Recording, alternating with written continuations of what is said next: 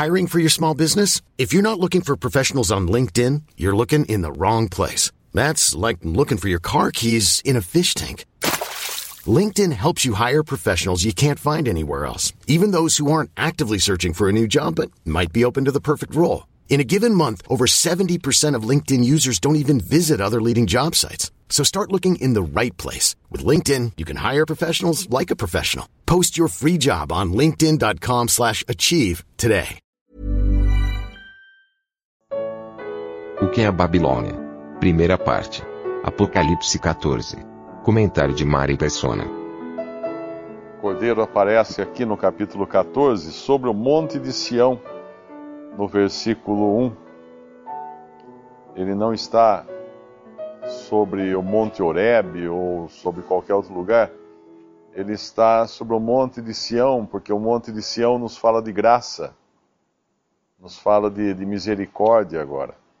E é assim que o Senhor virá para tratar com os seus, com os que uh, estiverem na terra durante a grande tribulação, ele virá para tratar em graça. Ele vai tratar em juízo as nações, os povos, os que se rebelaram contra ele, mas ele vai tratar em graça, em extrema graça, aqueles que são seus. O Senhor nunca muda a sua maneira de ser. É o mesmo ontem, hoje e sempre. Ele, em todos, todas as épocas, ele tratou com graça o seu povo. Sempre que nós lemos lá em, no, no Antigo Testamento, nos Salmos, nos Profetas, até mesmo em Atos, quando se faz menção da, da história do povo de Israel na terra, eles fazem questão, aquele que escreve, seja o salmista, seja o profeta, seja Lucas em Atos, aquele que, que escreve deixa muito claro a graça com que o Senhor tratou o seu povo ao longo do deserto, quando o tirou do Egito, quando o levou uh, pelo deserto com sandálias que não se desgastaram, com vestes que não apodreceram. E é assim que ele vai voltar agora para tratar com esse remanescente seu. E os, uh, existem aqui primícias, existem os primeiros desses remanescentes, desse remanescente, que é justamente esses 144 mil, com uh, esses sinais nas suas testas, eles têm escrito o nome dele e o nome de seu pai nas testas, no versículo 14. Uh, ah, no versículo 3, eles cantam um novo cântico agora, diante do trono e diante dos quatro animais e dos anciãos, e ninguém podia aprender aquele cântico senão os, os 144 mil que foram comprados da terra. Esses são os que não estão contaminados com mulheres, porque são virgens. Esses são os que seguem o Cordeiro para onde quer que vai. Esses são os que dentre os homens foram comprados como primícias. Esses primícias uh, da, é, é da grande, os primeiros da grande tribulação. Para Deus e para o Cordeiro, e na sua boca não, não se achou engano, porque são irrepreensíveis diante do trono de Deus. Esse, talvez aqui, esse, esse não se contaminaram, uh, não, não sei se teria aqui um sentido literal, né? Mas como a gente está lendo Apocalipse, Apocalipse tem um sentido simbólico em muitas coisas, nós vemos que contaminação no Antigo Testamento, nos profetas, sempre tinha alguma referência à degradação religiosa, a, ao desvio, à, idolatria, a, a, fornicar com ídolos, por assim dizer, né? a se a se prostituir com ídolos.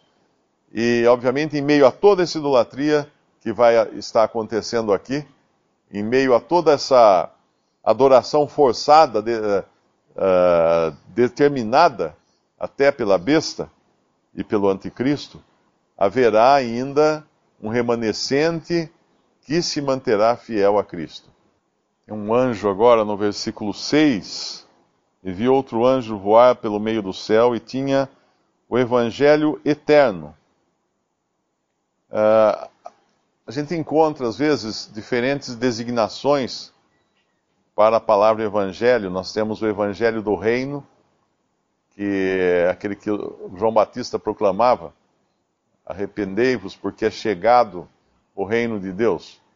Uh, o próprio Senhor proclamou esse evangelho, os próprios discípulos, durante os evangelhos, durante o tempo que o Senhor estava aqui, o rei estava aqui, mas obviamente não sendo reconhecido, mas era um evangelho do reino, porque dizia para as pessoas se prepararem para receber o rei.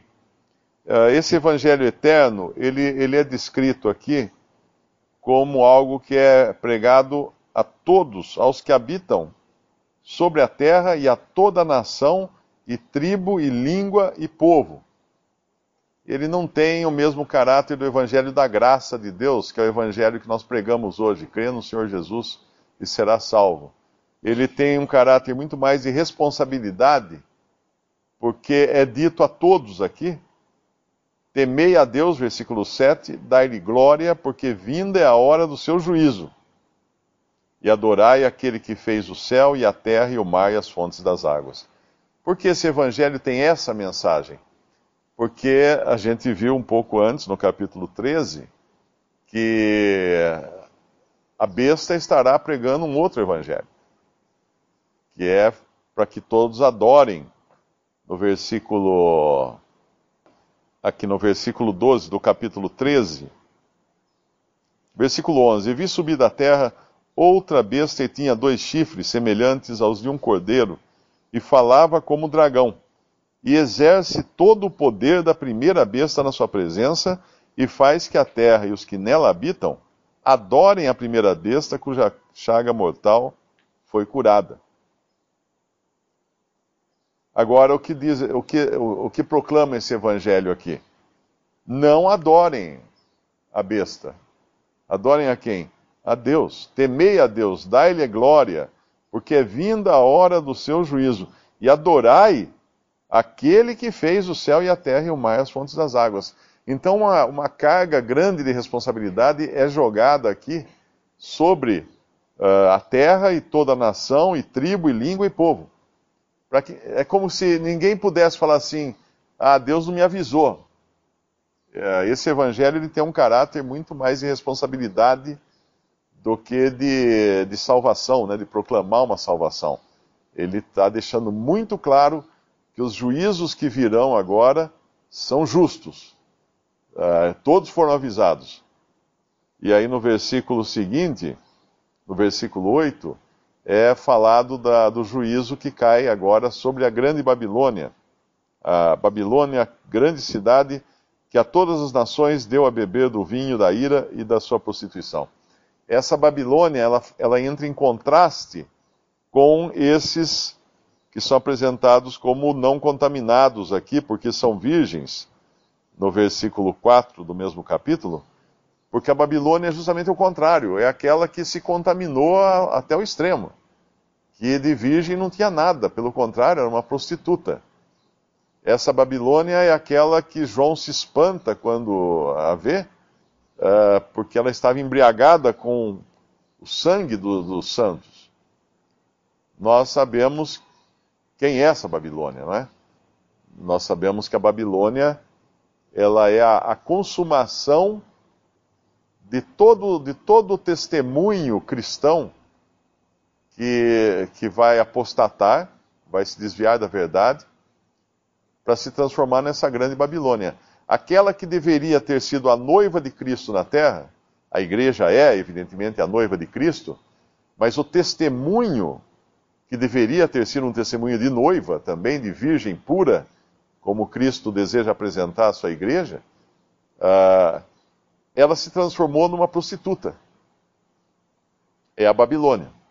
Essa é a parte, uh, vamos dizer assim, falsa do testemunho cristão vai ter toda a roupagem do testemunho cristão, como tem hoje já, uh, terá toda a aparência da noiva de Cristo, mas é uma prostituta. É a grande meretriz, é a Babilônia.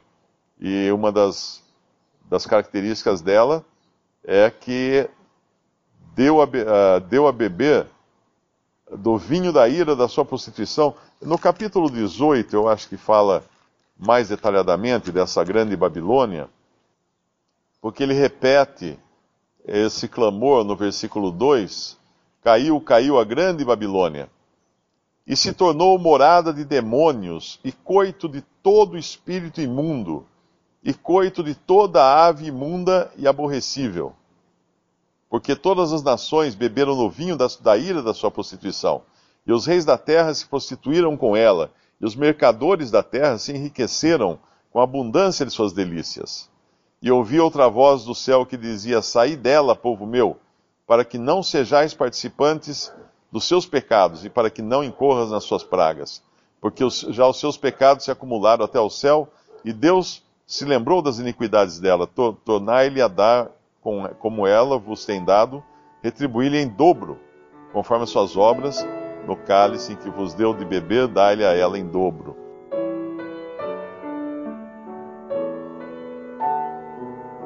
Visite respondi.com.br. Visite também 3minutos.net.